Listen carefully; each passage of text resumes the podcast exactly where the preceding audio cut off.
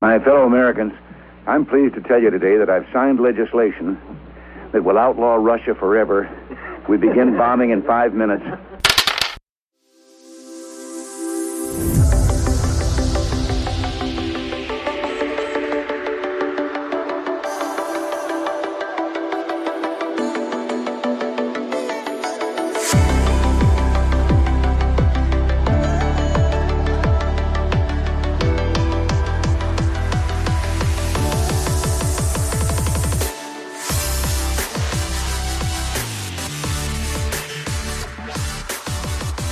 Zusammen. Willkommen im wahrscheinlich besten Jahrzehnt aller Zeiten.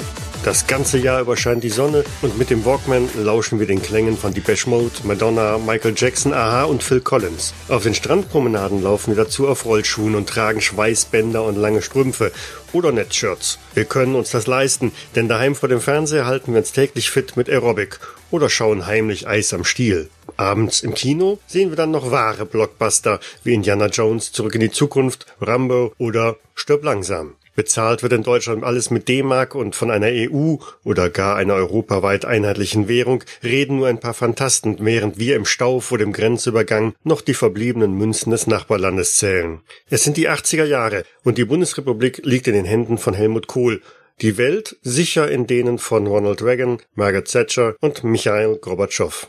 Doch es ist längst nicht alles so rosig, denn wir stecken in den Ausläufern des bereits Jahrzehnte andauernden Kalten Krieges. Die Bundesrepublik Deutschland ist geteilt in Ost und West und so die ganze Welt. Damit diese Grenze sich nicht verschiebt, setzen die Parteien auf Pershing 2 und SS-20 Atomraketen. Dass wir das Jahr 1983 überlebt haben, ist nur einem umsichtigen russischen Offizier zu verdanken. Es sind nur vier Minuten vor zwölf. Vier Minuten, die den kalten vom globalen atomaren Weltkrieg trennen. Mit Nuklearsprengstoff, der ausreicht, um die Welt mehrfach in Schutt und strahlende Asche zu verwandeln.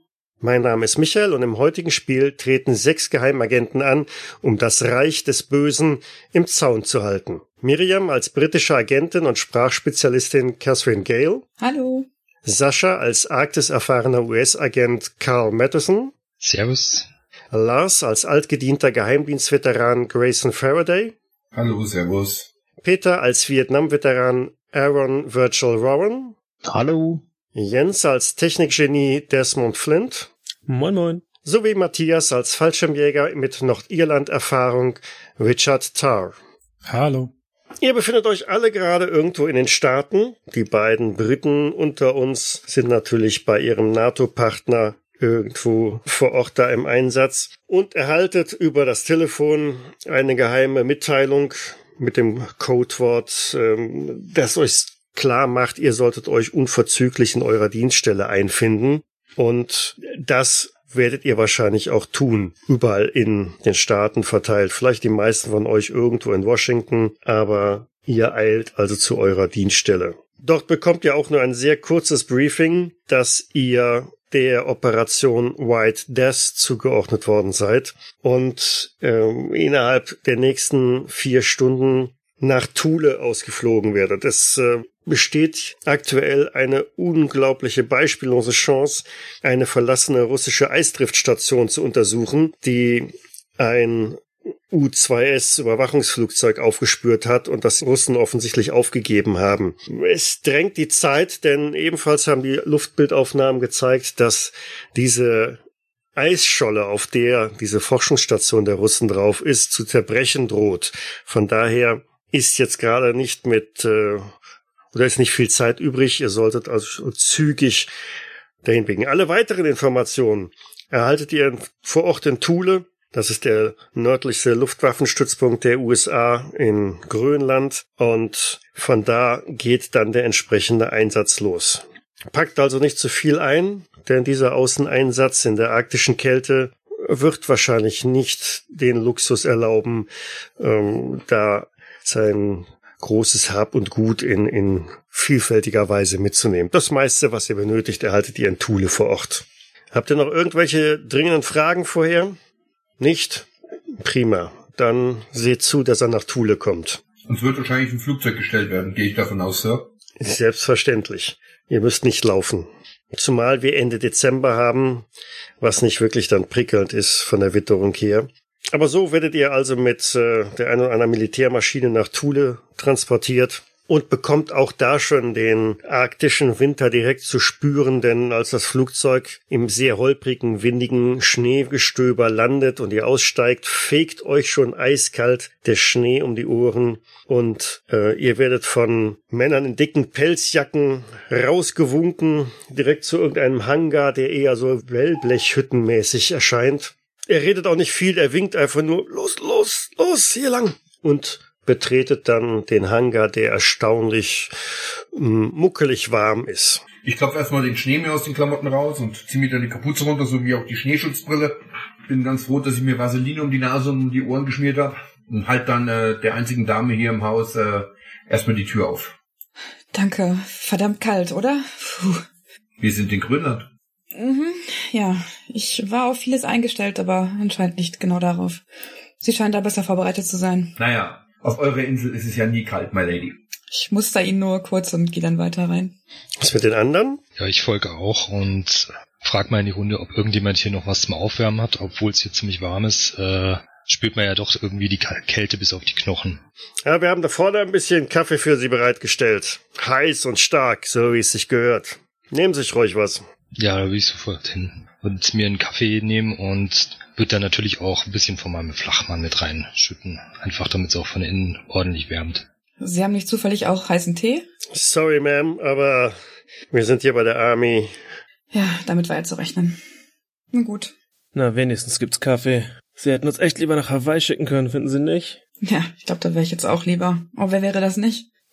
Ich hoffe, das wird nicht allzu lange dauern. Also wenn die Russen das nächste Mal eine Eisscholle in, vor Hawaii platzieren, dann äh, werden wir sie berücksichtigen. Machen Sie sich da keine Sorgen. Sehr liebenswürdig. Gut, die Dame, Gentlemen, dann folgen Sie mir mal hier in den Besprechungsraum für den Lagebericht. Ich steck mir dann erstmal eine Kippe in den Mund. Also, ein recht überschaubarer äh, Lagerraum. Es sind noch mehrere Stühle mit so einem Schreibpult an der Seite dran geklappt, die da in Reihe und Glied stehen. Und dort werden wohl normalerweise die Piloten für ihren nächsten Einsatz äh, instruiert. Ein Overhead-Projektor steht da vorne, leuchtet schon und ein Offizier tritt heran. Gentlemen, Lady, Mitch Stirring, CIA. Ich habe die Ehre, Sie hier für Ihren Einsatz äh, zu instruieren. Ich äh, glaube, ich brauche nicht zu erläutern, dass es sich hierbei um eine dringliche und sehr geheime Mission handelt.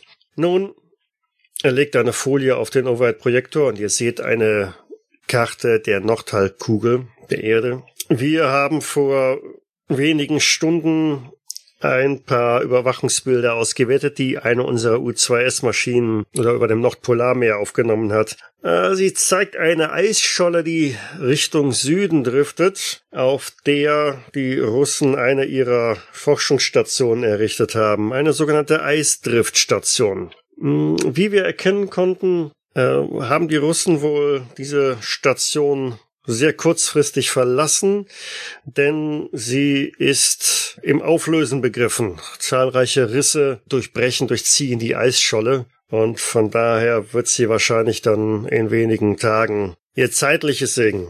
Vermutlich zu früh für die Russen gewesen, aber naja, deren Pech.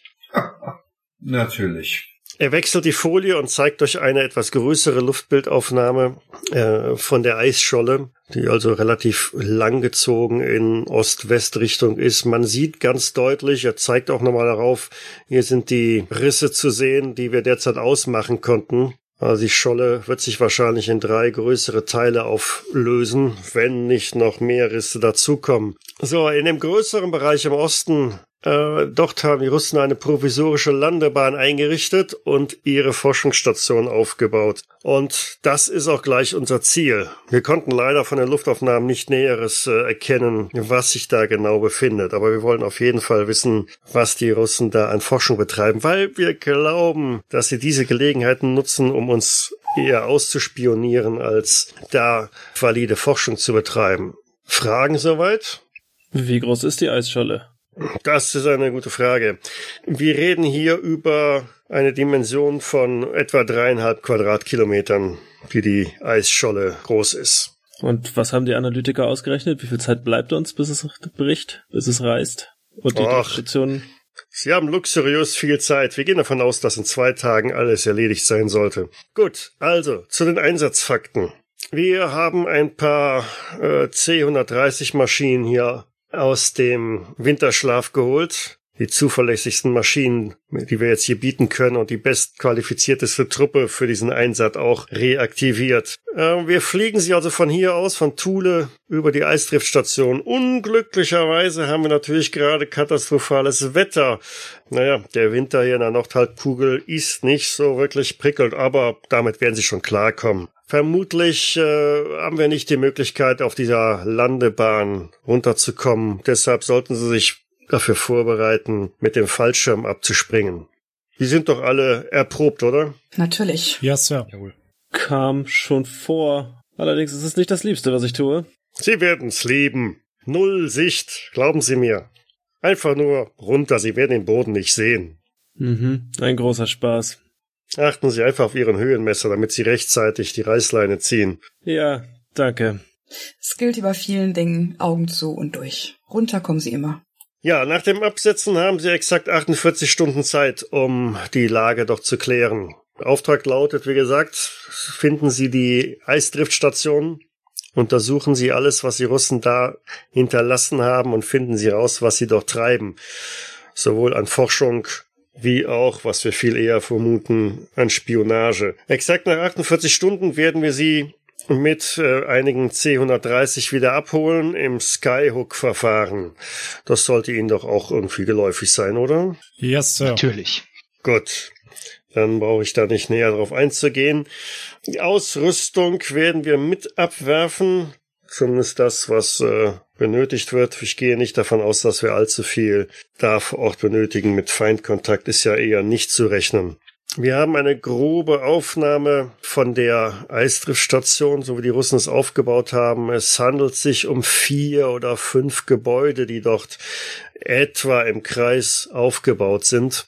Wie gesagt, wir konnten keine Lebenszeichen da mehr feststellen. Sieht wirklich in der Tat etwas verlassen aus aus der großen Höhe, die wir hatten zum Überfliegen. Also von daher sollte da eigentlich nicht großartig was passieren. Insofern, ähm, in circa zwei Stunden fliegen wir los. Sehen Sie zu, dass Sie alles an Ausrüstung dabei haben. Was Sie noch benötigen, erhalten Sie hier.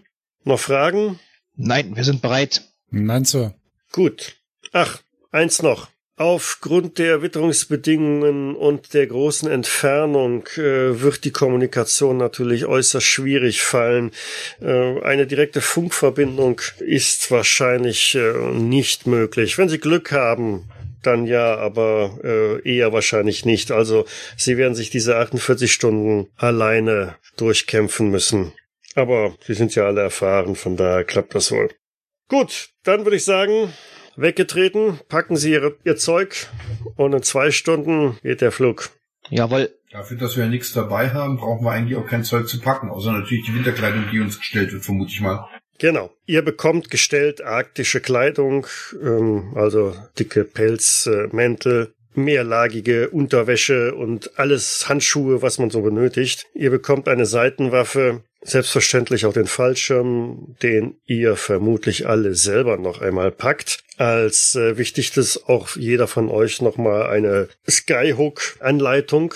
Wie sieht das aus mit äh, Notration, Versorgung in irgendeiner Weise? Also ihr bekommt Essensrationen für äh, 72 Stunden mit. Kann man sich noch ein paar extra Magazine mitnehmen, sicherheitshalber, gegen Eisbären?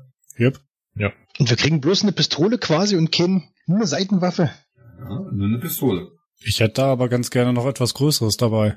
Ich würde auch noch ein Maschinengewehr mitnehmen, sonst ein Sturmgewehr. Ja gut, ähm, Man kann ja nie wissen, was uns da draus erwartet, Sir. wenn Sie meinen, dann äh, sicher, sollte das kein Problem sein. Aber denken Sie daran, dass Sie alles, was Sie an Ausrüstung mitnehmen, auch selber transportieren müssen. Das sollte kein Problem sein. Ich traue es den Russen zwar nicht zu, aber damals in Vietnam hat uns der Vietcong auch oft überrascht. Ich wäre lieber vorbereitet auf alles. Okay, also eine MP für Mr. Warren und, Tar, Sir. Richard Tar. und Mr. Tar. Okay. Ich nehme mir noch drei Magazine mit. Und ausreichend Ersatzmagazine, nun, das sollte kein Problem sein. Das ist ja nicht so das Gewicht. Sonst noch irgendwelche Wünsche? Wenn es möglich wäre, würde ich gerne ein, zwei Packen C4 Sprengstoff mitnehmen. Sir, mit welcher Begründung? Für alle Fälle. Wollen Sie die Eisscholle zerstören, bevor sie selbst zerstört, oder was haben Sie vor? Wer weiß, was wir dort finden. Vielleicht müssen wir Technologie oder Einrichtungen zerstören, bevor die Russen zurückkommen, oder? Wenn sie anfangen, Einrichtungen zu zerstören, während wir noch auf der Eisscholle sind, das klingt nicht so klug. Das lass mal meine Sorge sein, Jüngchen. Aha. Das wievielte Mal sprengen sie schon auf einer äh, Eisscholle? Ach so. Ich würde doch gerne äh, an dem Skyhook hängen, wenn das passiert. Ich guck die etwas jüngeren Leute ein bisschen so schmunzelnd an. Ne? Verabschiede mich dann nochmal ganz kurz, weil äh, der Flug wird ein bisschen dauern. Außerdem, wer weiß, äh, wann wir uns wieder erleichtern können. Ich werde dafür sorgen, dass ich Gewicht verliere. Ist bekannt, wie es um die Elektrizität auf dem Stützpunkt bestellt ist? Natürlich haben wir Überlandleitungen bis dahin. Was denken Sie denn? Hm. Ich dachte mir sowas. Ich würde gern auf jeden Fall irgendwie ein Erste-Hilfe-Kit mitnehmen, falls irgendwas passiert. Wenn möglich, falls ich nicht sowieso dabei habe, so eine Art ja, Survival-Messer, also ein größeres Messer, mit dem man auch irgendwie notfalls ja arbeiten kann. Und ja, äh, dadurch, dass wir keine Elektrizität haben, äh, wenn es möglich ist, irgendwie Taschenlampen oder irgendwie Fackeln oder sonst irgendwas. Mhm. Taschenlampen sollten überhaupt kein Thema Mhm. sein. Äh, Erste-Hilfe-Pack ebenso. Und diese Leuchtfackeln bekommt ihr auch. Ihr bekommt sogar noch ein Schlauchboot, das in der Materialkiste halt mit abgeworfen wird. Mhm. Sollte die Eisscholle früher zerbrechen, dann könnt ihr euch wenigstens mit dem Schlauchboot zunächst äh, aufs Meer retten. Und Schlagboot kann man ja theoretisch selbst jetzt auf Eis aufpumpen, dann kann man es zumindest herziehen. Ist ja auch was. Darüber hinaus hätte ich gerne noch eine Grundausstattung an Werkzeugen, Schraubenzieher, Zangen. Denk dran, das wird wahrscheinlich dort auch sein. Die Russen werden das bestimmt alles auf der Station haben. Äh, sicher, dass sie es liegen gelassen haben? Darauf kann ich mich nicht verlassen. Wahrscheinlich reicht nicht aus. Ich kann mir nicht vorstellen, dass die das Kleinstzeug alles mitgenommen haben. Ähm, die Frage ist natürlich, jetzt müsste der Kommando hier sagen, ähm, seit wann sie denn vermuten nochmal ganz genau, äh, dass denn die Eisstation, diese Überwachungsstation verlassen ist. Einen genauen Zeitpunkt Das muss innerhalb der letzten 48 Stunden passiert sein. und innerhalb von 48 Stunden können die nicht alles ausräumen. Nie und nimmer. Ich zeige auf Desmond und sage, ich bin ganz einer Meinung, wir sollten auf alles vorbereitet sein und wer weiß, ob sie alles da hatten. Nicht, dass wir dann da stehen und nichts haben und nicht arbeiten können. So sieht's aus und bei meinem Glück haben sie definitiv den Kreuzschlitzschraubenzieher mitgenommen. Wurde denn auf den Satellitenbildern oder auf den Luftbildern gesehen, ob die Russen per Schiff evakuiert wurden oder ob die vielleicht sogar per U-Boot abgeholt wurden? Nicht, dass, dass uns da noch eine Überraschung alle äh, droht. Bedauerlicherweise nein. Wir konnten kein Schiff in der Nähe sehen. Hm. Allerdings haben wir auch keine 24-Stunden-Überwachung dieser Eisscholle. Ja, dann sollte man eventuell auch auf ein auf eins der Atomboote gefasst machen sich. Da ich ja auch äh, Chemiker bin, würde ich wissen wollen, gehen wir davon aus, dass wir dort auch irgendwie Laborutensilien finden können? Oder sollte ich die lieber selber mitnehmen? Es ist eine sowjetische Forschungsstation. Keine Ahnung, was sie da haben. Vielleicht haben die ein Labor da, vielleicht auch nicht. Dann würde ich gern so eine Grundausstattung mitnehmen.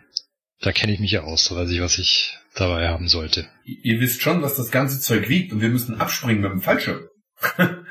Ja, aber ich habe nicht so lange überlegt, indem ich darauf gehofft habe, dass an irgendwelchen Orten, wo ich noch nie war, das zur Verfügung steht, was ich brauche. Dann gehe ich lieber das Risiko ein und springe ein bisschen schwerer ab. War's das dann? War's das? Welchen Kurs hat denn der Eisberg oder die Eisscholle? Süden. Also mit etwas Glück ist sie bald, naja, könnte nach Hawaii kommen. In den nächsten 48 Stunden? Hm, nein. Schade. Nun gut, dann packen Sie Ihr Zeug. Der Flieger steht bereit. Abflug in, blickt auf die Uhr, 10 minus 20. Ich stelle meine Armbanduhr entsprechend ein und gehe dann raus, um mich vorzubereiten. Auf dem Rollfeld des äh, Luftstützpunkts Thule steht auch schon eine C-130 Hercules, eine vier Propellermaschine, so ein gewaltiges Teil. Ähm, das robusteste, was man eigentlich so kennt für ähm, Mann und Material. Die Propeller laufen auch schon. Entsprechende Teams sind noch beschäftigt mit der Enteisung, weil, nun ja, es ist Winter. Auch äh, Militärflugzeuge müssen da einigermaßen eisfrei gehalten werden. Man schleppt also ein paar Kisten hinten durch die Ladeluke an Bord und wartet nur darauf, dass ihr euch auch dahin gesellt. Dann viel Erfolg, Männer. Äh, Und äh, Miss Gale. Ich nicke. Vielen Dank, wird schon werden. Verlassen Sie sich auf uns. Ihr steigt also auch durch die Heckluke in das Flugzeug ein. Innen drin natürlich militärisch karg, wie man es halt so kennt. Ihr könnt bis ganz nach vorne durchgehen. Äh, dort sind ein paar Klappsitze an den Wänden montiert mit entsprechendem Gurtzeug. Das laute Dröhnen der Motoren ist da drin unangenehm laut, eigentlich so laut, dass großartig Unterhaltung während des Fluges nicht möglich sein wird. Die Heckklappe wird geschlossen, die Motoren heulen noch lauter, lauter auf und die Maschine bewegt sich, bringt sich in Startposition und hebt auch ab. Der Flug ist extrem unkomfortabel. Es ist holprig, laut und naja, die Klappsitze sind auch nicht unbedingt das komfortabelste, was man sich so vorstellen kann. Aber irgendwie müsste halt jetzt diese 2000 Kilometer, die ihr zurücklegen werdet, überstehen. Diejenigen von euch, die keine soldatischen Hintergrund haben, dürfen eine Konstitutionsprobe machen. Geheimdienst, äh, wäre das auch fällig, oder? Nein, du musst dann schon explizit äh, Soldatisch. Genau, Okay. also soldatisch, das ist äh, Tar und äh, Vaughn sein, ne? Das sind die beiden Soldaten. Mhm. Ich sitze auch relativ entspannt und döse vor mich hin. Oh. Aha. Mhm. also Catherine hat nur 100 gewürfelt, das heißt, äh, ja. Der geht super. Mhm. Fällt irgendwie ein Stock wahrscheinlich. Schon kurz nach dem Start bei diesen Luftlöchern und Geholper und Geschlingere wird dir so dermaßen übel. Du verbringst den Rest des Fluges ähm, ja mit äh, dem einen oder anderen Papierbeutel. Vermutlich hat noch jemand meiner Sitznachbarn was abbekommen vorher. Das ist nicht ausgeschlossen. Sondern bei den anderen müsste es eigentlich gepasst haben. Ne? Mhm. Also die einzige, die sich dann da irgendwie den ganzen Flug über den, den Kopf in die Papiertüte steckt, ist Catherine. Äh, was jetzt nicht unbedingt auf deine Leistungsfähigkeit in den nächsten Stunden halt dann positiv Einfluss haben sollte. Ne? Ich kram noch so ein Taschentuch, so ein Stofftaschentuch aus der, aus dem, aus der Tasche raus und reiche das so rüber. Während ich mich gerade in einem Schwall äh, die Tüte ergieße, greife ich nur mit der linken Hand dann in deine Richtung und äh, schaff's vielleicht noch ein kurzes Danke in die Tüte zu sagen. Und ich, ich gucke leicht angewidert. Ich putz mir rechtzeitig betreten die Schuhe ab. Nach einiger Zeit äh, kommt aus dem Cockpit der Co-Pilot rein, winkt euch zu, gibt euch so Signal von wegen, wir nähern uns der äh, Absprungzone und brüllt euch zu, das Wetter draußen ist saumäßig, Landung definitiv nicht möglich, Oh nein. Sie müssen springen, Sicht ist quasi null. Na Wir haben super. unten einen Schneesturm und absolutes Dämmerlicht. Ja, aber selbst bei Tageslicht hätten Sie da keine Chance, irgendwas zu sehen bei dem eisigen Wind. Also, machen Sie sich bereit. Sobald das Licht hinten auf grün geht, springen Sie, was das Zeug hält. Wir haben nur ein ganz kleines Zeitfenster. Wenn Sie das verpeilen, dann finden Sie sich in der Barentssee wieder. Also, viel Erfolg. Danke. Ich rabbel mich also auf, kontrolliere meinen Fallschirm und stelle mich dann sozusagen ganz hinten hin und lasse alle anderen vor und kontrolliere dann von demjenigen, der vor mir steht, auch nochmal ganz kurz den Fallschirm, so wie ich es gelernt habe und klopfe ihn dann von hinten so leicht auf die Schulter. Mhm. Ich grinse vor mich hin, reck und streck mich. Ich achte drauf, dass ich nicht neben hinter Catherine stehe oder vor Catherine besser gesagt und reihe mich dann auch ein.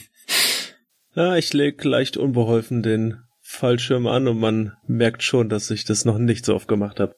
Ja, dann helfe ich ihm. Ich, ich wollte gerade meinen, ich würde dann auch mal zugreifen. ja. Ja, irgendwann kommt wahrscheinlich auch nur noch Luft raus äh, und nicht mehr viel weiteres. Und ähm, das nutze ich Mhm. dann auch als Gunst der Stunde, um den äh, Fallschirm anzulegen. Ähm, bei mir ist auch schon ein bisschen länger her, dass ich das letzte Mal gemacht habe, aber ähm, dennoch erinnere ich mich dran und äh, prüfe auch nochmal alle Gurte, ziehe nochmal alles nach und ähm, würde mich dann auch ein, einreihen.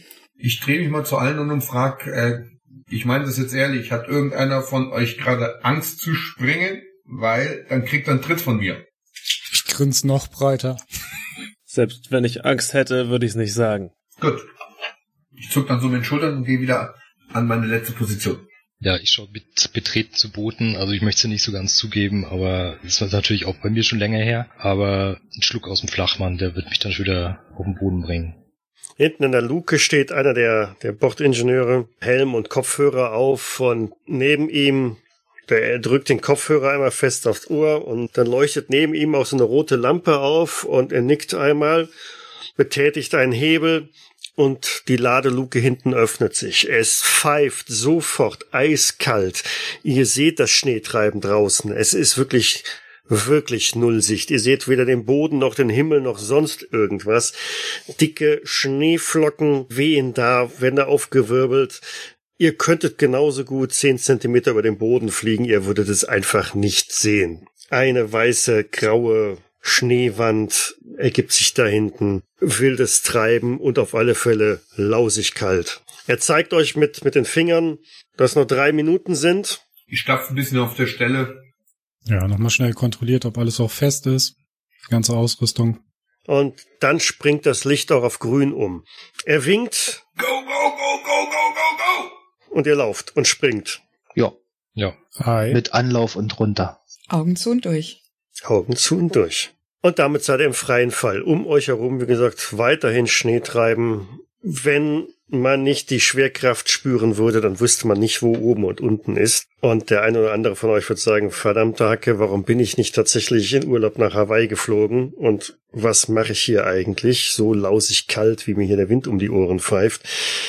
Macht mal alle eine Probe auf Geschicklichkeit, beziehungsweise diejenigen, die Fallschirmspringen haben, dürfen auch darauf werfen. Ja. Hat man die Wahl? ich wollte auch gerade fragen. Vorzugsweise Fallschirmspringen. Erst Fallschirmspringen. Ach komm. Also, ich habe einen Wert von 29. Ich würfe mal. Ich hab Angst. Nicht geschafft. Oh, wow. Oh Gott. Okay, also, mal schauen. Gail hat's Ähm, gut geschafft, ja. Catherine und Carl und Faraday, ne? Ihr kommt einfach so durch. Richard Ja, jo. hat auch gepasst, ne? Ja, natürlich. Na, bei mir kommt's nicht. Ich habe versemmelt. Ich habe nur einen Wert von Ach, du 29. hast- Ah, okay, okay, ne, dann zieh ich zurück. Also Faraday und und Karl haben's geschafft. Desmond haben da kleine Probleme und äh, Warren auch, ne? Ja, Ganz massive Probleme sogar mit einer 97 mh, deutlich versemmelt. Gut, diejenigen, die es versemmelt haben, würfeln mal ein W3. Eins, eins, zwei. Okay. Gut. Ihr segelt also hinab.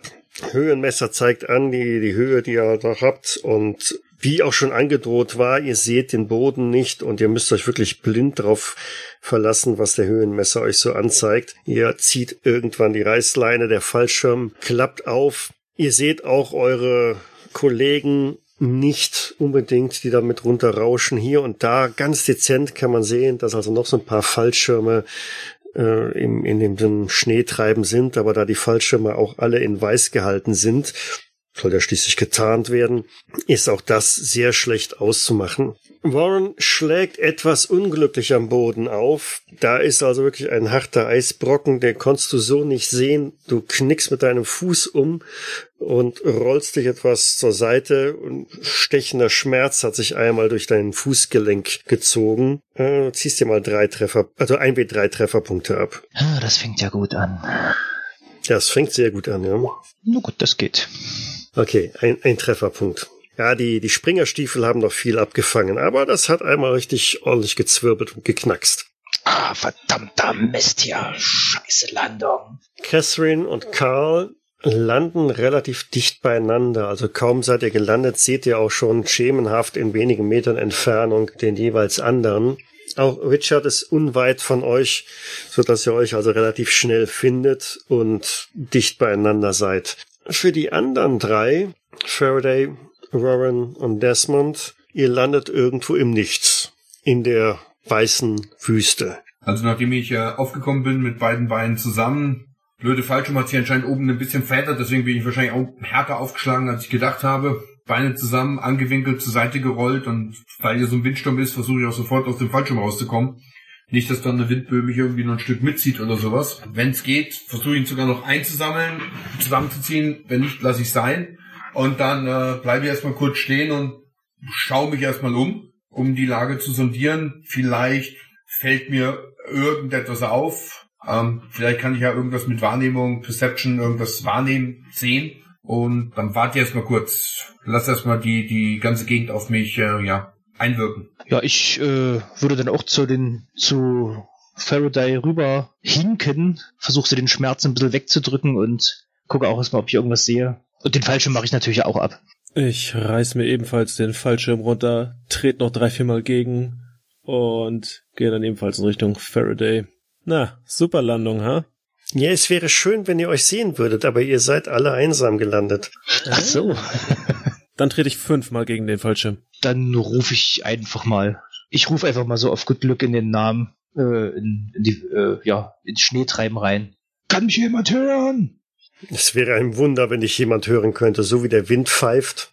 Du hörst dich ja selber fast gar nicht. Ich würde mal meine Taschenlampe noch rausnehmen und die einfach mal so blinkend immer so an- und ausmachen, mal einfach mal so im Kreis drehen und gucken, ob das vielleicht irgendjemand sieht, so durch das Schnee treiben. Mhm. Das ist auf alle Fälle schon mal eine gute Idee, ja? Sollen wir Perception-Würfel machen? Wahrnehmung? Ja. Die drei, die irgendwie zusammengekommen sind und äh, du, ihr dürft mal eine Wahrnehmungsprobe machen. Okay, Faraday und ähm, Catherine haben Erfolg. Ta ebenfalls. Tar ebenfalls. Okay, ihr seht also irgendwie so einen Lichtreflex. Faraday sieht ihn noch vergleichsweise besser. Aber irgendwas da durch diesen Schneetreiben, da leuchtet ab und zu mal was auf. Da drüben. Haben Sie es auch gesehen? Äh, ja, vermutlich sind das die anderen. Dann lassen Sie uns doch hingehen. Ich, ich mach meinen äh, Fallschirm ab und äh, geh mal in die Richtung. Schleppst dich in diese Richtung, ne? weil ähm, die Übelkeit steckt dir noch in den Knochen. Mhm. Eigentlich hast du fast gar keine Energie und du merkst, wie dieses Stapfen durch den tiefen Schnee, äh, da ist also sicherlich ein Meter Schnee unter deinen Füßen, ähm, dich zusehends noch mehr erschöpft. Wenn ich das dann auch merke, würde ich auch anfangen, versuchen zu rufen, ähm, auch wenn es erstmal wahrscheinlich nichts bringen wird aufgrund des Windes, aber immer dann in die Richtung, äh, hallo, hier sind wir, hallo!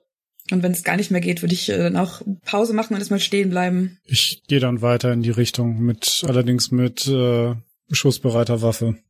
Ich bleib bei Catherine und äh, pack meinerseits die Taschenlampe aus, um das Signal zurückzublenden. Also dass man auch sieht, woher, woher wir kommen. Und dass wir, dass uns, wir uns wiederfinden. Ihr bewegt euch also auf das Licht zu. Was macht äh, Warren? Sehe ich das, die, äh, dass die zurückleuchten? Kannst du eine Wahrnehmungsprobe machen? Hm, Was dahinter? 36, das müsste ja theoretisch reichen. Ja, reicht locker. Du hast nur 100 gemacht. Was? Ach, das war da, oh, sorry, das war da drüber.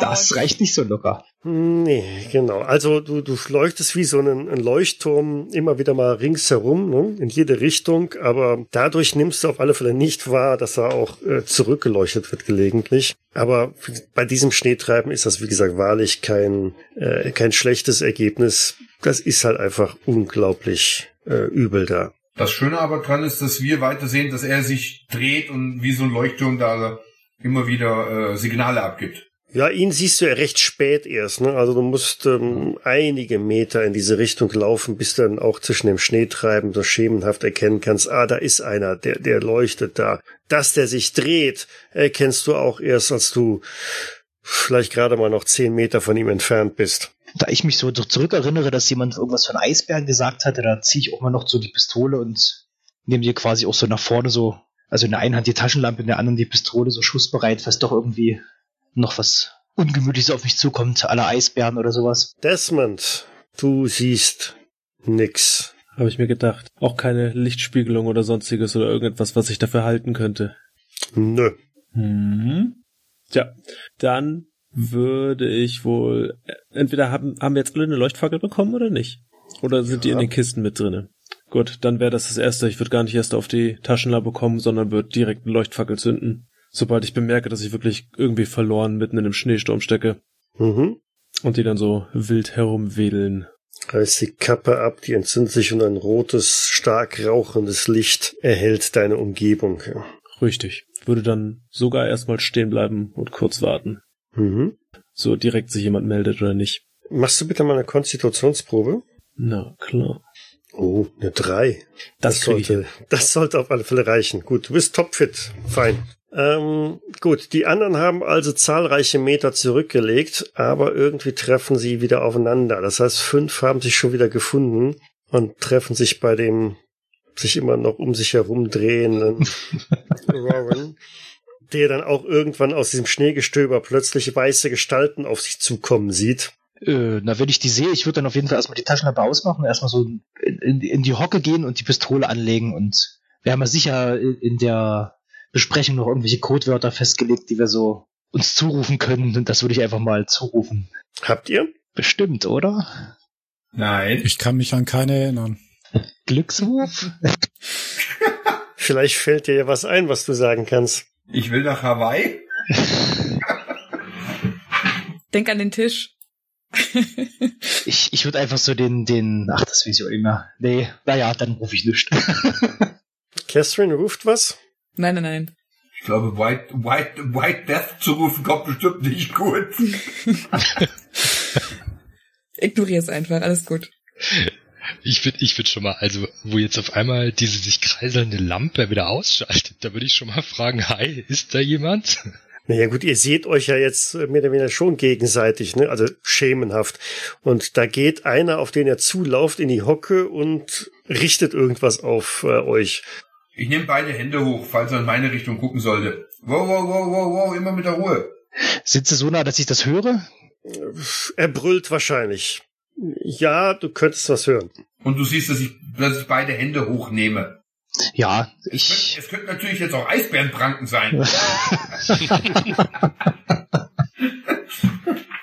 Äh, ja, ich, äh, wir haben ja wahrscheinlich auch US-Uniformen an und oder irgendwelche US-Abzeichen auf den, auf Das sind den. Schneeanzüge, die sind weiß. Ja. Da Na gut, okay. drauf.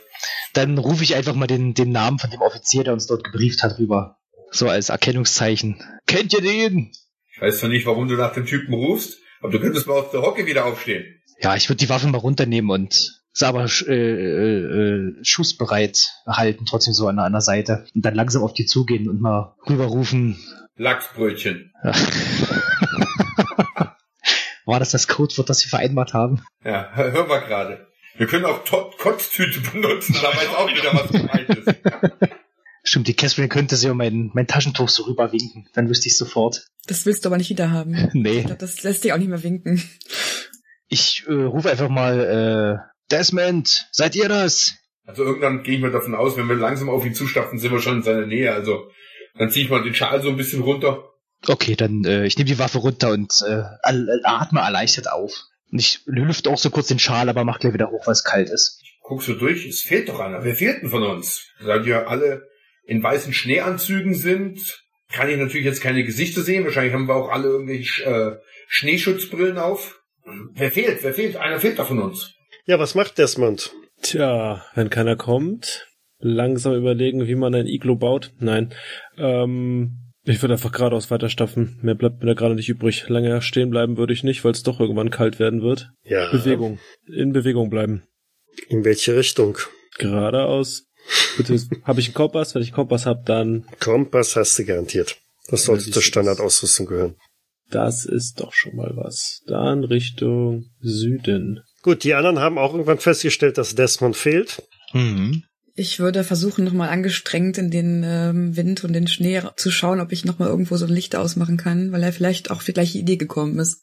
Ich würde mich im Endeffekt auch nochmal hier anschließen und äh, mal ein bisschen angestrengter in den Schnee gucken, die Schutzbrille wieder runterziehen. Hat denn keiner gesehen, wo er runtergekommen ist? Wir drei sind getrennt worden, glaube ich. Ich habe davon nicht mehr sehr viel mitgekriegt. Ich war beschäftigt und bin froh, überhaupt unten angekommen zu sein. Da war keine Zeit mehr, um mich herum zu gucken, was noch so passiert. Ich glaube, wir sind sowieso froh, dass, die, dass wir überhaupt noch alle leben, dass wir unten angekommen sind. Nun, falls wir ihn nicht finden sollten, vielleicht können wir davon ausgehen, dass er es selber hinbekommt, mit äh, einem Kompass zum, zur Station zu finden. Und wir sollten dasselbe tun. Vielleicht treffen wir uns dort. Ich würde auch erstmal sagen, dass wir anfangen, zur Richtung Station zu gehen. Ähm, falls die vielleicht noch irgend so wie so Kettenfahrzeuge da gelassen haben, könnten wir ihn vielleicht damit finden oder suchen, weil die haben ja auch Scheinwerfer und ähm, wenn dann so ein Ding auf ihn zufährt oder wir ihn damit finden könnten, wäre wahrscheinlich besser. Alles besser, als hier draußen rumzustehen und nichts zu tun. Genau. Wie findet ihr alleine mit einem Kompass auf dieser Eisscholle zurecht? Ich hatte die Hoffnung, dass wir ungefähr wissen, ähm, wo sie uns rausgeschmissen haben oder dass wir vorher eine Einsatzbesprechung gemacht haben, um zu wissen, wo wir in etwa landen werden. Wenn das nicht so ist, dann haben wir keine Chance. Ich gehe jetzt mal davon aus, dass das Flugzeug, wenn man sich die Karte anguckt, ich gehe jetzt mal einfach von, von der Karte an, die du uns jetzt hier gegeben hast. Wir sind von Thule quer rüber geflogen. Ich vermute, dass wir von Richtung Nordpol gekommen sind. Das heißt also, wenn man die äh, Landebahn anguckt, sind wir wahrscheinlich auf der linken Seite von links nach rechts gelandet oder so abgesprungen. Ungefähr. Also die, die Landebahn ist doch im Osten gewesen. Ja, ich gucke jetzt, ich guck jetzt einfach auf die Karte oben. Ja, Norden hätte ich auch gesagt. Ob die jetzt im Osten oder im Westen ist. Dieses auf der Karte ist sie nördlich. Weil alle Karten sind genordet, also ist es eigentlich so nordöstlich. Und ich gehe jetzt Also, mal davon also, also nach oben. Genau. Und ich gehe jetzt einfach mal davon aus, dass das Flugzeug, wenn du jetzt auf die linke Karte guckst, wir sind von Thule rüber geflogen und der Stützpunkt Thule, die werden wahrscheinlich nicht nach Süden geflogen sein und dann wieder nach Norden, sondern ich vermute, die werden direkt und wahrscheinlich dann von oben eingeflogen sein, falls sie versucht haben, die Landebahn zu treffen. Ich meine, Michael hat schon recht. Ich meine, wenn es auch windig ist und so, du weißt dann nie exakt, wo du runterkommst und wie weit wir auseinander waren. Und ja, das ist schon schwierig. Das ist schon Natürlich, aber der Pilot hat ja ganz gewisse Koordinaten. Ja, klar. Und dann weiß der genau, okay, ich sollte, sollte. Er sollte jetzt eigentlich wissen, wir sind jetzt genau über dem Ziel und sollte uns dann abspringen lassen. Ja, aber da wusste er die Wetterverhältnisse auch nicht exakt. Aber, aber wir können ja feststellen, also wenn, wenn wir tatsächlich auf der Landebahn gelandet sind, also äh, wenn wir darüber abgesprungen sind, dann werden wir ja irgendwo feststellen können, dass wir auf der Landebahn sind. Also vielleicht sehen wir irgendwo Markierungen oder sonst irgendwas. Also selbst wenn es stürmt, vielleicht laufen wir zufällig dagegen. Also da würde ich jetzt schon drauf achten. Wenn wir auf der Landebahn sind, dann wären wir laut äh, Einsatzbesprechung im Osten der Scholle. Aber wenn ein Meter Schnee liegt, dann sehen wir wahrscheinlich nicht, ob wir auf der Landebahn sind oder nicht. Gar nichts. Du hast recht, eine Landebahn wird normalerweise, die wissen genau, wann ein Flugzeug reinkommt und dann wird die vorher wahrscheinlich äh, gereinigt. Na, und wenn die Russen weg sind, dann ist das alles zugeschneit. Also da Genau. würde ich mich nicht drauf verlassen. Haben die nicht irgendwelche Markierungen, die halt äh, aus dem Schnee rausragen? Ähm, Ja, irgendwelche genau. Stäbe, Leuchtung, äh, Leuchtmittel, irgendwas? Ich vermute mal, dass man die äh, per Hand eingesetzt hat. Ja, trotzdem kann man ja gucken, ob man sowas sieht. So grundsätzlich sollten wir uns jetzt erstmal nach Westen halten. Da würde ich mich auch anschließen. Also der Pilot hatte ja ursprünglich versucht, die Landebahn zu erreichen. Von daher war halt die Anflugrichtung von Westen nach Osten ziemlich genau über diese Landebahn halt. Ähm, allerdings aufgrund der Witterungsbedingungen konnte er die, die auch nicht erkennen und deshalb musste die einfach so abspringen. Von daher könnt ihr davon ausgehen, dass ihr in der Nähe der Landebahn tatsächlich irgendwo runtergekommen seid. Mit Ausnahme von Desmond, der ist ein bisschen weiter ab. Wenn er euch da im Umkreis so ein bisschen umtut, stoßt er irgendwann auch auf eine Stelle, wo der Schnee in einer relativ geraden Linie deutlich niedriger zu sein scheint als ähm, an den anderen Stellen. Also eine Position, wo wahrscheinlich das ein oder andere Mal etwas freigeräumt worden ist. Wenn wir der verfolgen, müsste ja dann am Rand irgendwann mal wohl ein oder zwei Gebäude, je nachdem, wie diese Station aufgebaut ist, zu sehen sein. Gehe ich auch von aus. Ja, wobei, wie gesagt, Sichtweite am Boden vielleicht 10, wenn ihr Glück habt und es ist gerade mal ein bisschen ruhiger, dann habt ihr 15 Meter Sichtweite. Äh, die Gebäude stehen natürlich nicht unmittelbar an der Landebahn. Ne?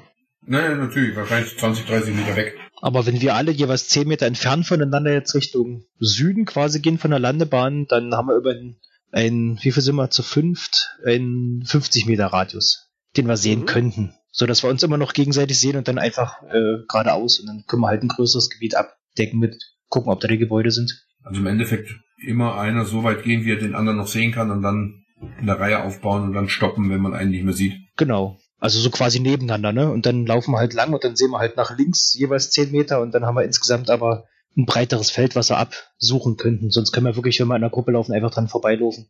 Klingt nach einem vernünftigen Plan, ja? Macht ihr also. Okay. Ihr schreitet also so die, die Landebahn ab, beziehungsweise die, die, die südliche Seite davon. Und tatsächlich kann derjenige von euch, der am weitesten von der Landebahn entfernt ist, irgendwann auch so eine dunkle Stelle ausmachen im südlichen Bereich, die so knapp über den Schnee hinausragt. Hier drüben. Und ich wink dann dem linken Nachbarn zu.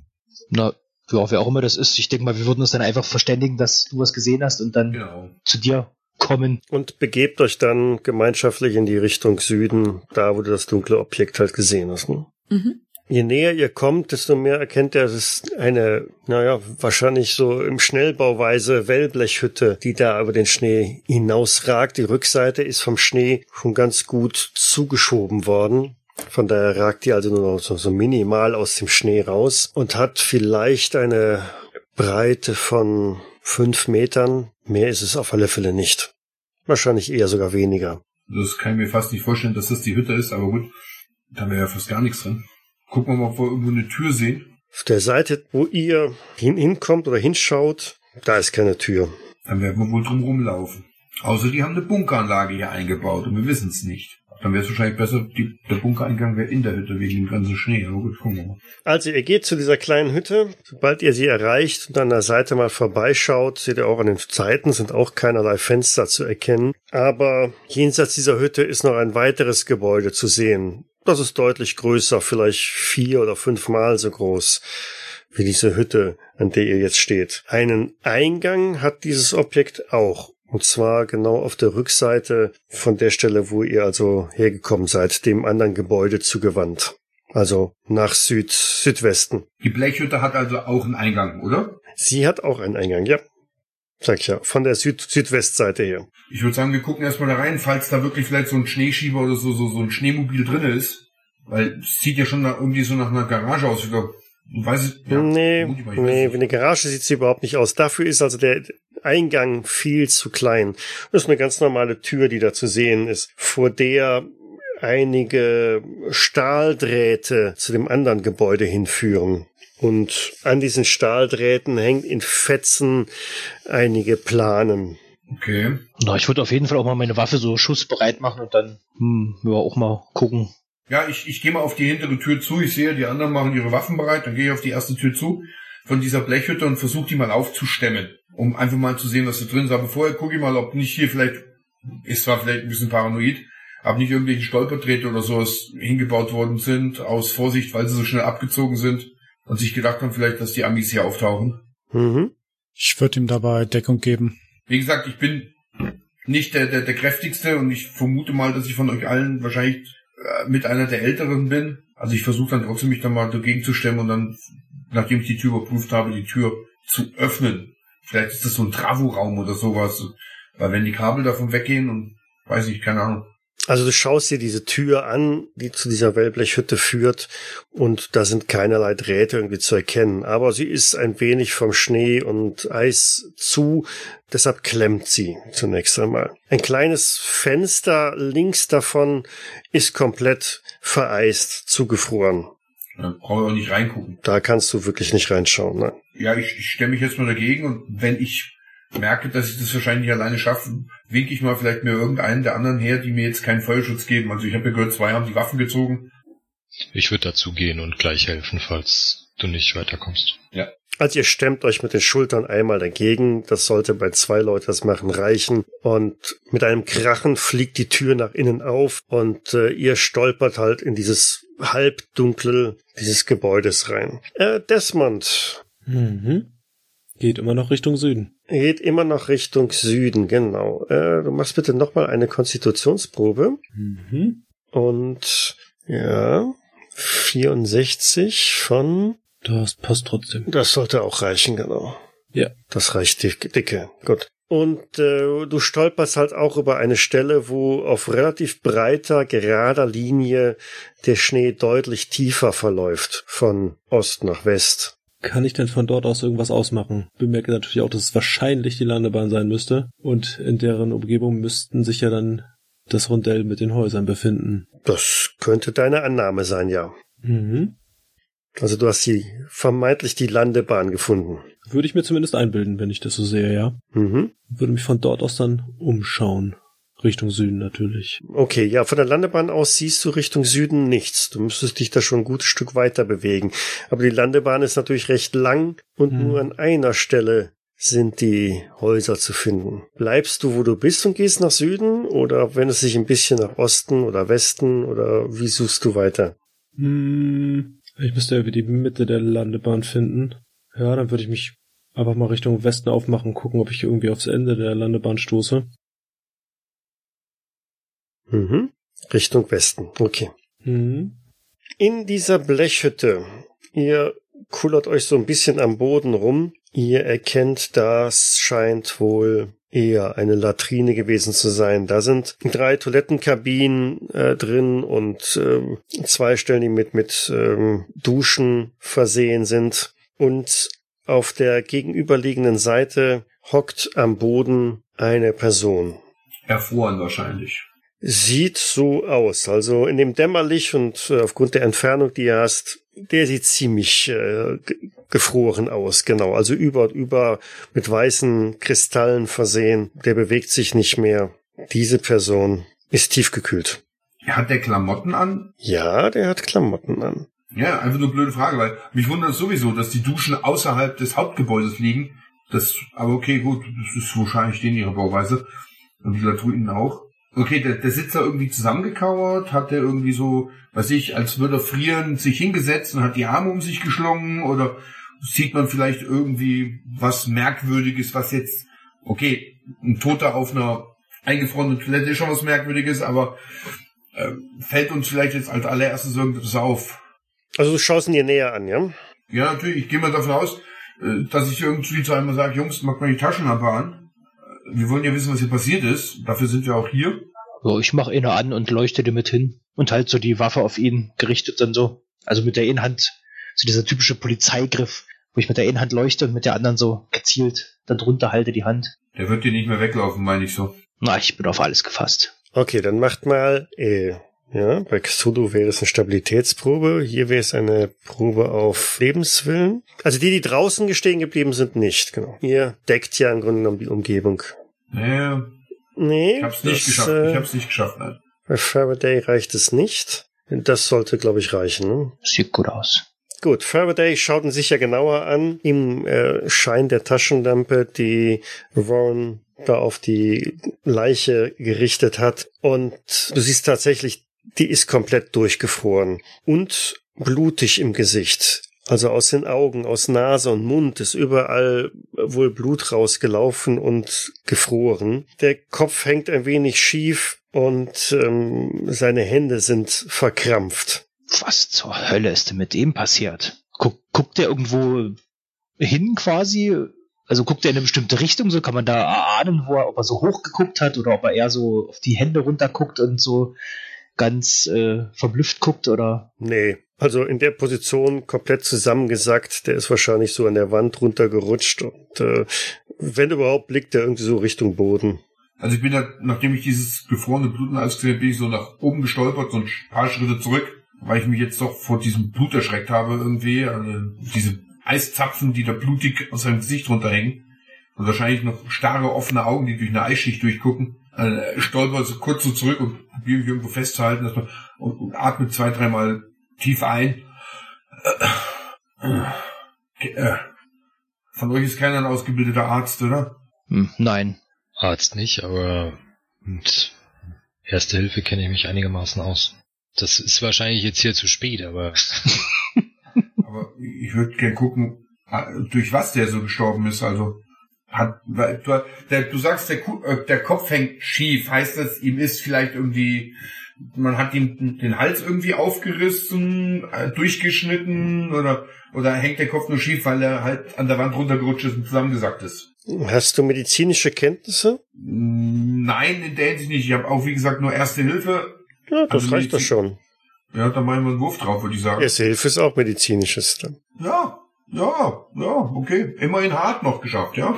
Ja, du fasst so seinen Kopf so ein bisschen an, um ihn halt näher zu betrachten und stellst dabei fest, also obwohl der da durchgefroren ist, ähm, der Kopf lässt sich sehr leicht bewegen. Oh, ja, ich lasse sofort die Finger weg. Ai, ai, ai, ai. Nee, nee, nee, nee, nee, nee. Puh. Also bei dem ist sicherlich das äh, Genick in zwei. Sieht der gepflegt aus? Also wie jemand, der da durchaus auf der Station gewesen sein könnte? Oder irgendwie wie jemand, der dort äh, eher zufällig schon länger gehockt hat?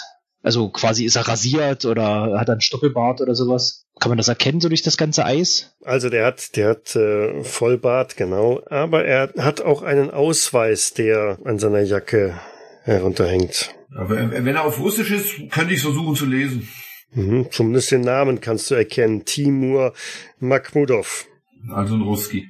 Ein Sowjetbürger. Von draußen hört man dann irgendwann ein, "Äh, brauchen Sie noch lang? Ich würde gerne weitergehen. Oder haben Sie etwas Interessantes gefunden da drin? Den Toten. Ah. Was? Aber ich glaube, der läuft uns nicht weg. Ich würde sagen, wir gucken erstmal, dass wir in die Wärme kommen und dass wir nach unserem äh, jemanden gucken. Ja, das wäre eine fantastische Idee, weil lange brauche ich hier draußen nicht mehr zu stehen. Können wir die Tür irgendwie wieder zuziehen oder haben wir die wirklich aufgebrochen, dass die in den Raum gefallen ist? Nein, die könnt ihr wieder zuziehen. Dann ziehen wir die zu, weil der Typ wird uns unter normalen Umständen nicht mehr hinterherkommen. Mhm.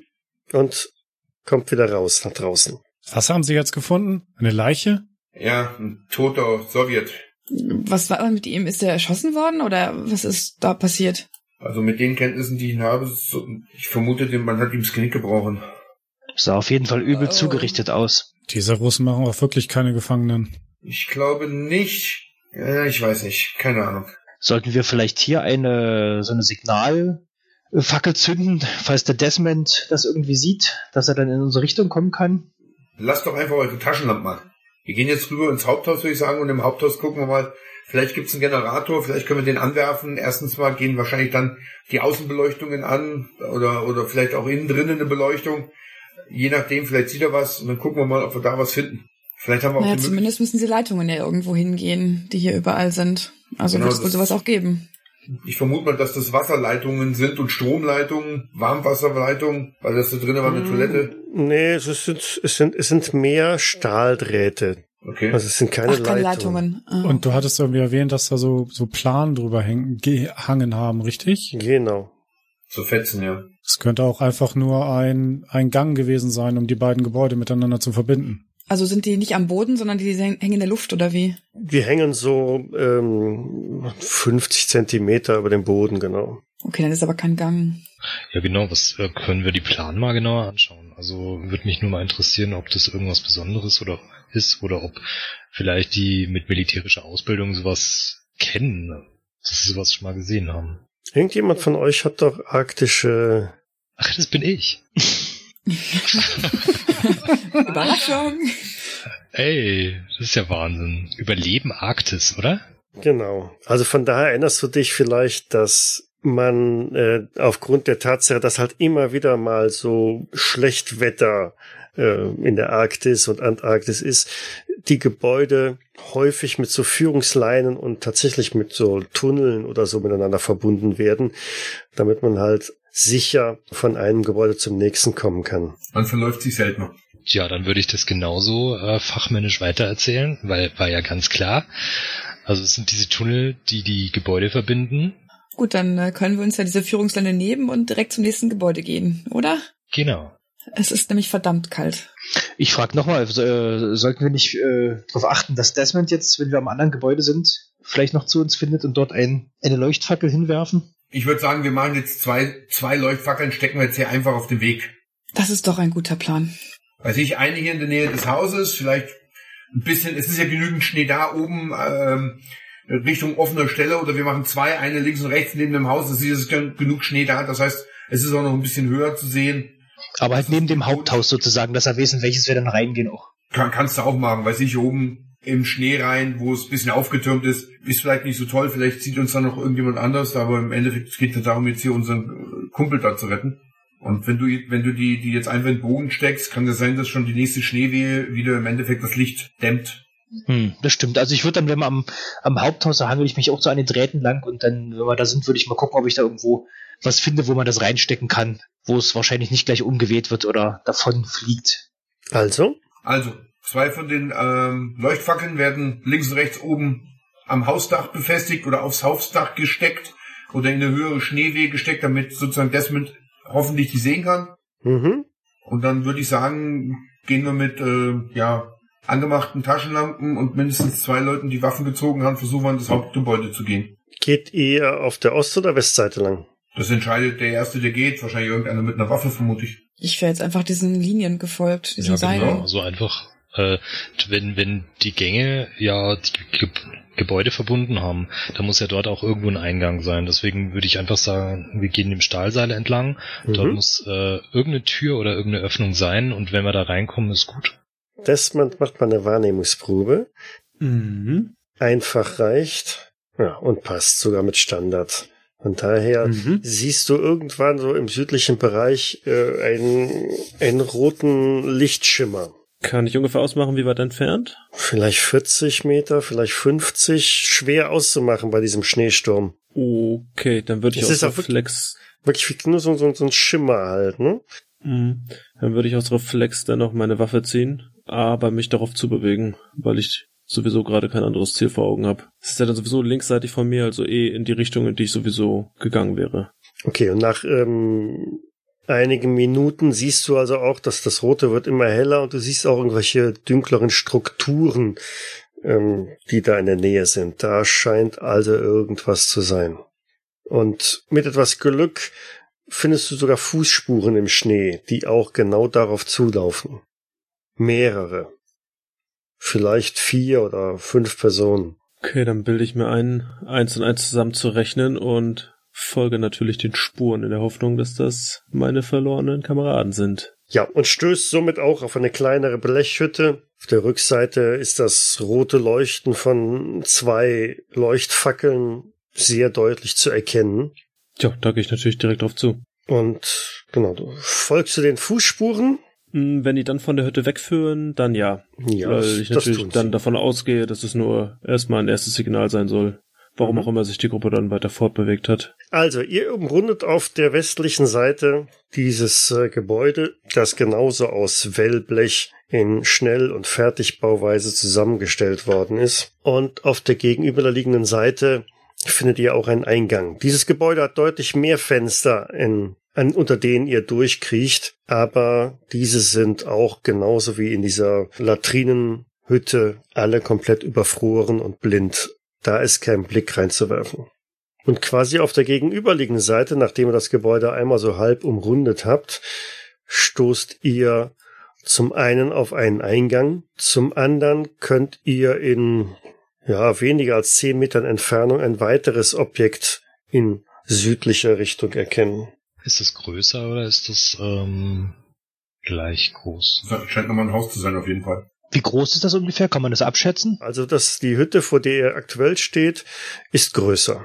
Führen da auch so Drähte hin? Kann man das sehen? Ist da irgendwo von dem Haus quasi, von dem Haupt aus, auch so eine Drähte, die zu dem anderen Objekt führen? Dann wäre darauf zu schließen, dass es auch ein Haus ist. Ja, da führen auch Drähte hin. Na, ich würde trotzdem sagen, wir gucken zuerst äh, das, ich sage es mal in Anführungsstrichen, Haupthaus an. Ich bin als letzter, also richte ich mich nach demjenigen, der den Weg einschlägt. Ja, ich überlasse eh den Männern die Führung und äh, in der Hoffnung, dass sie die Tür dann aufbekommen, so wie die letzte auch. Ich würde der Gruppe so bedeuten, dass wir halt zu der Tür von dem Haupthaus gehen sollen. Noch so zeigen, dass wir alle mal die Waffe zücken und dann halt nochmal so kurz äh, na, besprechen, dass wir halt, wenn wir reingehen, dass wir dann erstmal versuchen, den Raum zu sichern, halt zu gucken, ob da irgendjemand drin ist oder sowas. Dass wir da halt nicht einfach bloß reinlaufen, sondern dann halt langsam vorrücken. Ich nicke, nicke dir nur zu und positioniere mich entsprechend.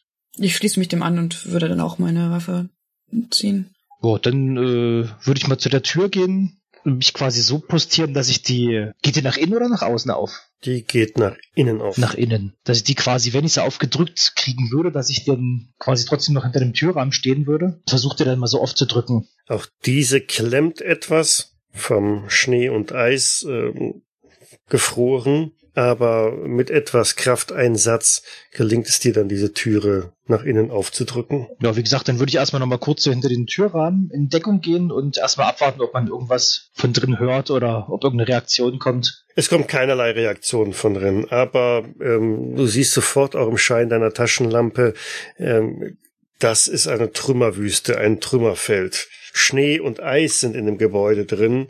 Die ganze Einrichtung ist umgeworfen. Da ist also wirklich gewütet worden und Kann ich mit dem Licht der Taschenlampe durch das äh, gesamte Innere, also bis zu allen Wänden quasi? das Äh, kannst du. Okay. Und liegen da irgendw irgendwelche Menschen drin? Soweit du erkennen kannst, nicht. Du siehst aber, dass äh, das Dach schwer in Mitleidenschaft gezogen worden ist, sonst wäre der Schnee wahrscheinlich auch nicht drin.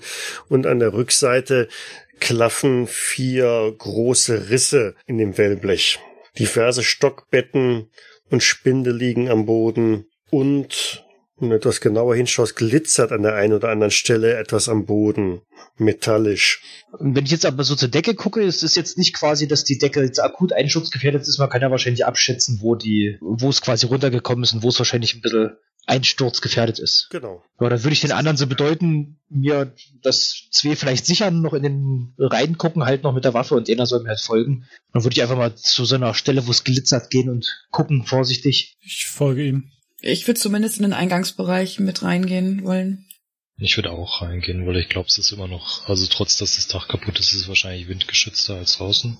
Alles besser, ja. Viele Leute von euch sind drin und dann bleib ich, lasse ich die Tür zugehen und bleib draußen stehen, weil vielleicht sehe ich ja Desmond auf uns zukommen irgendwann.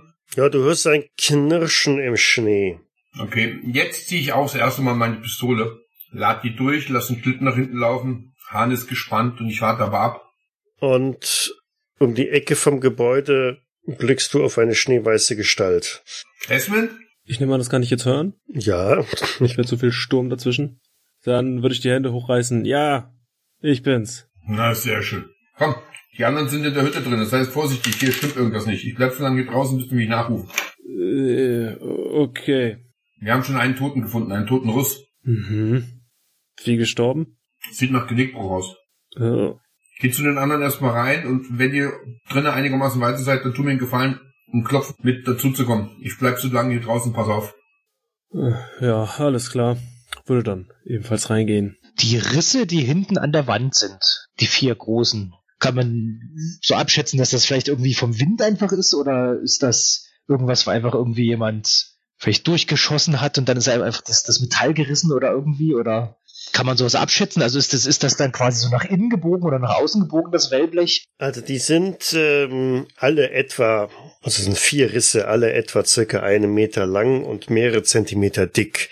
Gehen recht geradlinig, äh, einmal so schräg durch das Wellblech. Das sieht nicht aus wie gerissen oder Okay.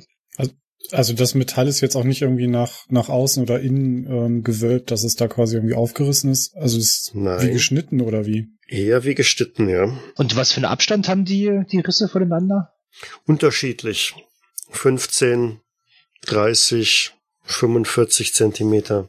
Hm, was denkt ihr? Ist das Chaos hier von den Russen verursacht worden oder ist es wirklich bloß, weil der Sturm hier rein konnte? Vielleicht haben sie ja versucht, hier ihre Basis möglichst kaputt zu hinterlassen, damit keiner irgendwie Erkenntnisse daraus ziehen kann. Vielleicht kann ein Tier sowas machen? Vielleicht ein Eisbär. Hm, aber hätte der die Tür wieder hinter sich zugemacht, wenn er drin gewesen wäre? Na, ich meine jetzt nur von den Rissen. Ja, sind die, die Risse sind doch von außen nach innen, also als wäre es, also hätte, sehe ich das richtig, habe ich es richtig verstanden? Ja, als wenn was von außen nach drinnen wollte. Hm, Die Risse sind ohne, ohne Beugung der, des, des Wellers, als wie geschnitten. Es ist nicht so, dass es irgendwie nach außen gewölbt oder nach innen gewölbt wäre. Okay. Also wie ein Messer oder irgendwas, oder eine Kralle oder sowas. Na, und ich deute nochmal auf das ganze Chaos um uns herum und sage, naja, aber normalerweise hinterlässt man ja eine Station nicht, nicht in dem zerstörten Ausmaß. Entweder nimmt man es mit oder lässt es dann wirklich mit der zerbrechenden Eisscholle im Meer versinken. So richtig erschließt es mich, äh, schließt es sich für mich auch nicht. Also entweder wurde etwas durchsucht, sie wollten etwas mitnehmen, es sieht auf jeden Fall fluchtartig aus und sehr überraschend. Mhm. Ich würde nochmal, du hattest ja vorhin gesagt, dass da irgendeine am Boden Sachen glitzern und metallisch. Mhm. Da würde ich nochmal gucken, was, was da so glitzert. Ähm, circa 20 9 Millimeter Pistolenhündeln. Hülsen? Hülsen. Hülsen, also wurde geschossen. Sieht man irgendwelche ein äh, äh, Löcher quasi im Wellblech? Ja, das sind doch einige Einschusslöcher. Und wenn man sich die näher anguckt, ist dann quasi, nehme ich mal an, einfach nach außen so ein bisschen gebogen, das Blech. Also, dass jemand von, von drinnen nach draußen geschossen hat.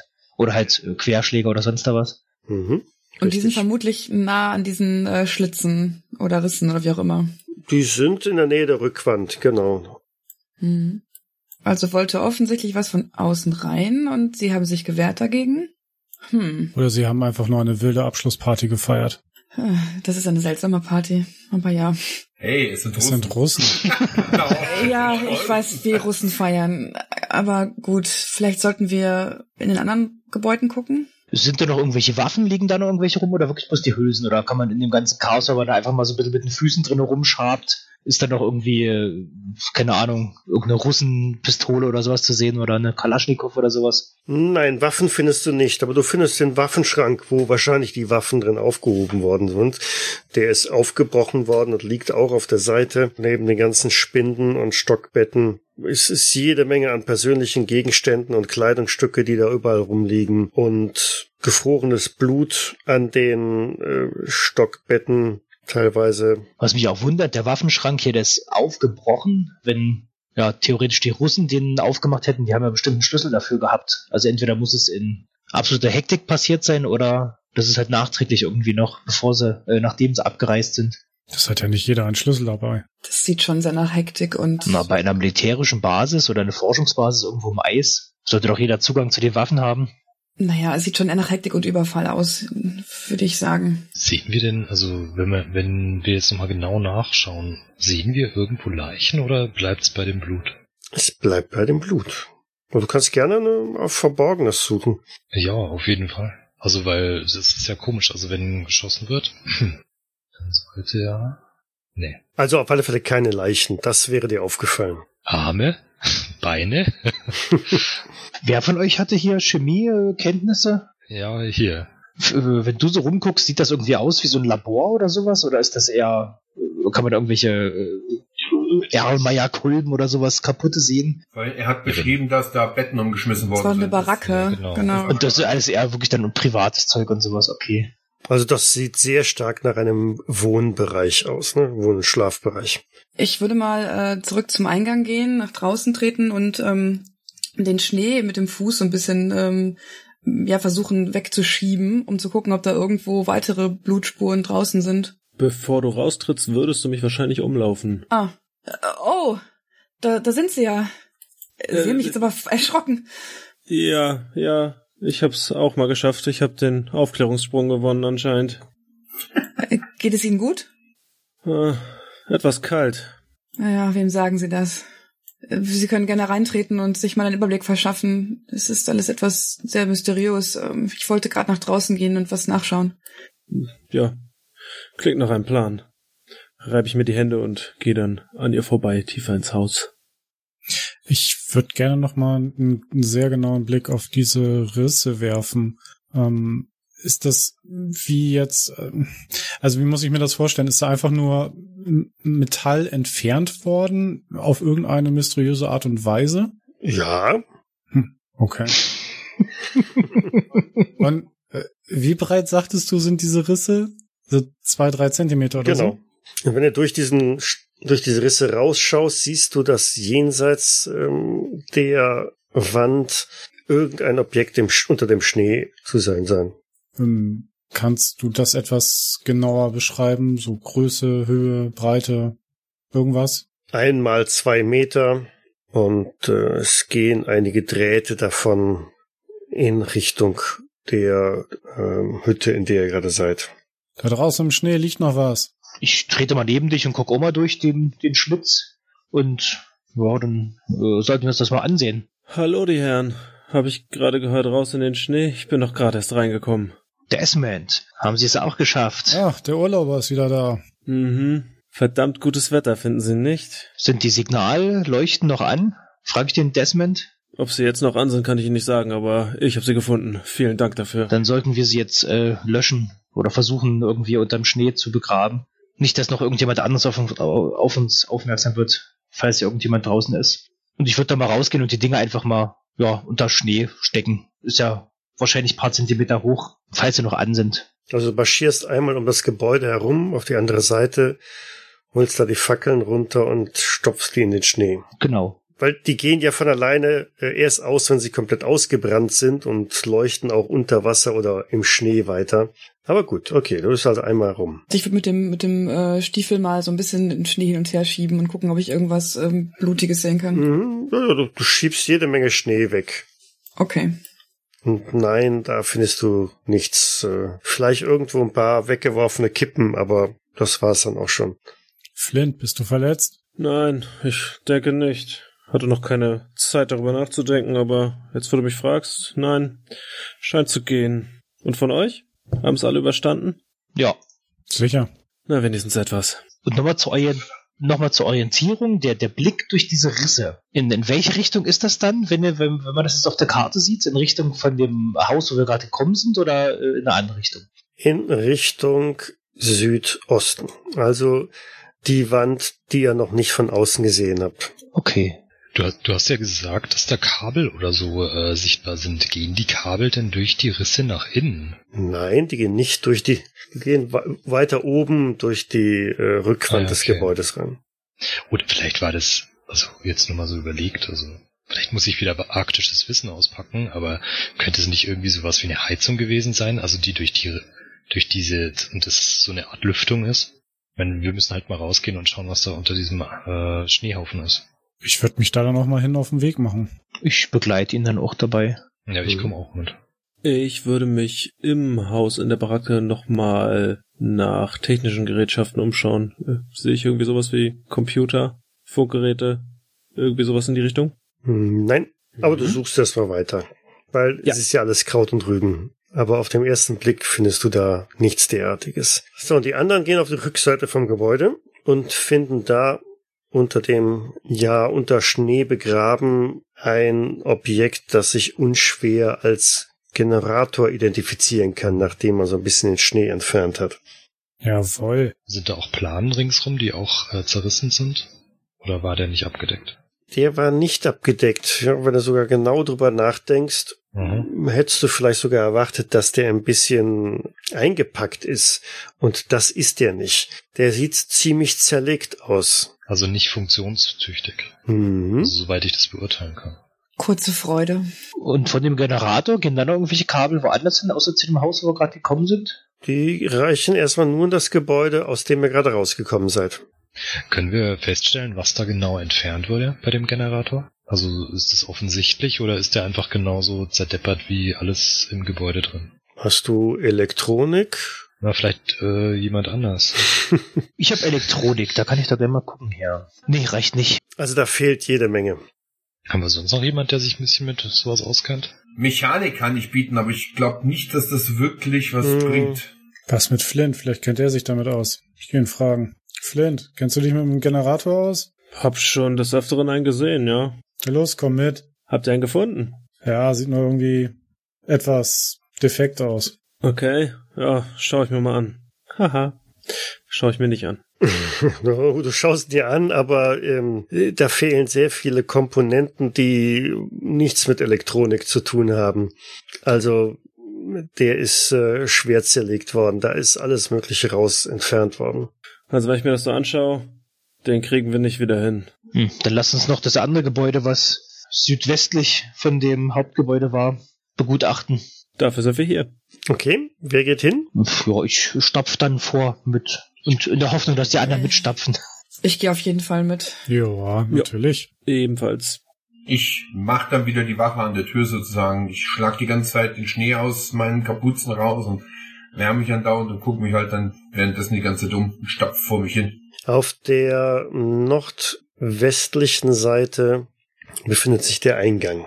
Ja, gleiches Vorgehen wie vorhin, würde ich sagen. Das war uns wieder hier so postieren, dass man erstmal äh, relativ aus der Deckung heraus ins Haus reingucken kann, wenn die Fenster wahrscheinlich wie vermutet auch zugeeist sind. Das sind sie. Und dann würde ich einfach mal versuchen, die Tür zu öffnen, wenn wir wieder alle so stehen wie vorhin. Kurz bevor du die Tür öffnen möchtest oder eindrücken möchtest, hört ihr von hinter euch, also noch weiter nordwestlich, quietschende Geräusche, scheppernde Geräusche. Ich wirbel herum und richte meine Waffe in die Richtung. Ich, äh, ja, ich nehme, äh, ich zücke mal die MP. und blickt in den Schnee, ins Schneetreiben. Und dabei würde ich es für heute belassen. Okay, gut. Sabalot, wieder ein Cliffhanger, erwartungsgemäß. Cliffhanger kann er. Okay, ich bedanke mich und bis zum nächsten Mal. Dann einen ciao, schönen ciao. Abend. Bis demnächst. Bis dann. Ciao, Tschüss. Ciao. Danke fürs Ja, vielen Dank fürs. Leiten. Tschüss. Mithras ist ein Pen-and-Paper-Rollenspiel von Pete Nash und Lawrence Whittaker und erscheint bei der 100 Questen Gesellschaft. Ich danke der 100 Questen Gesellschaft für die freundliche Genehmigung. Die Musik im Eingang und Abspann dieser Folge ist The Dubstep von Audio Rocket und zu finden bei Audio Jungle. Weitere Informationen findet ihr auf jägers.net. Vielen Dank fürs Zuhören. Bis zum nächsten Mal. Also in der einen Hand die Taschenlampe, in der anderen die Pistole, so schussbereit, falls doch irgendwie noch was Ungemütliches auf mich zukommt, aller Eisbären oder sowas. Was ja nicht wundern würde, ne? in dem schneeweißen Anzug, den er da trägt, Könnte da vorne auch ein Eis bestehen, der den Russen irgendwie eine Taschenlampe geklaut hat.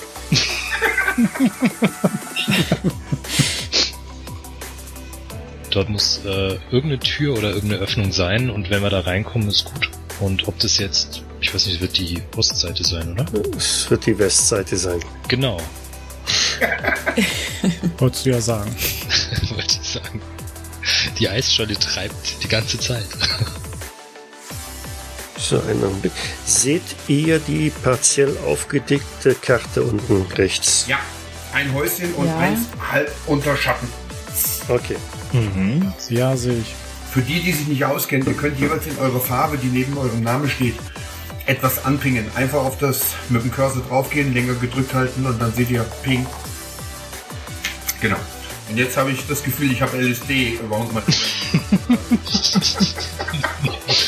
Solche Features darfst du nicht verraten. Ich wusste doch, dass das gut zu meinem Bierchen geht.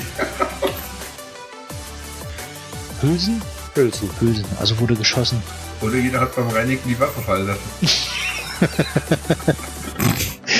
zu, viel zu viel Wodka.